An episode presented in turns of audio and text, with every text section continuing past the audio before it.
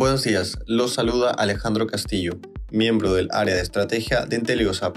El día de hoy, jueves 2 de junio, los mercados alrededor del mundo exhiben rendimientos mixtos, mientras persisten los temores de una mayor inflación.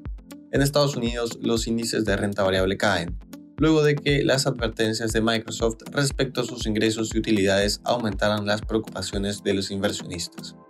Por otra parte, el precio del petróleo caía al inicio de la jornada, luego de que se informara que es probable que el presidente Joe Biden visite Arabia Saudita este mes.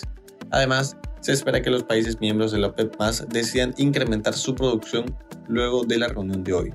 Por otro lado, según ADP, el empleo privado creció a su menor ritmo desde que inició la recuperación por la pandemia. En la eurozona, las bolsas exhiben rendimientos positivos, lideradas por los sectores de construcción y bienes de lujo. Las ganancias se dan luego de que se reportara que los precios al productor aumentaran 1.2% en términos mensuales en abril, significativamente por debajo de lo esperado y del registro de marzo.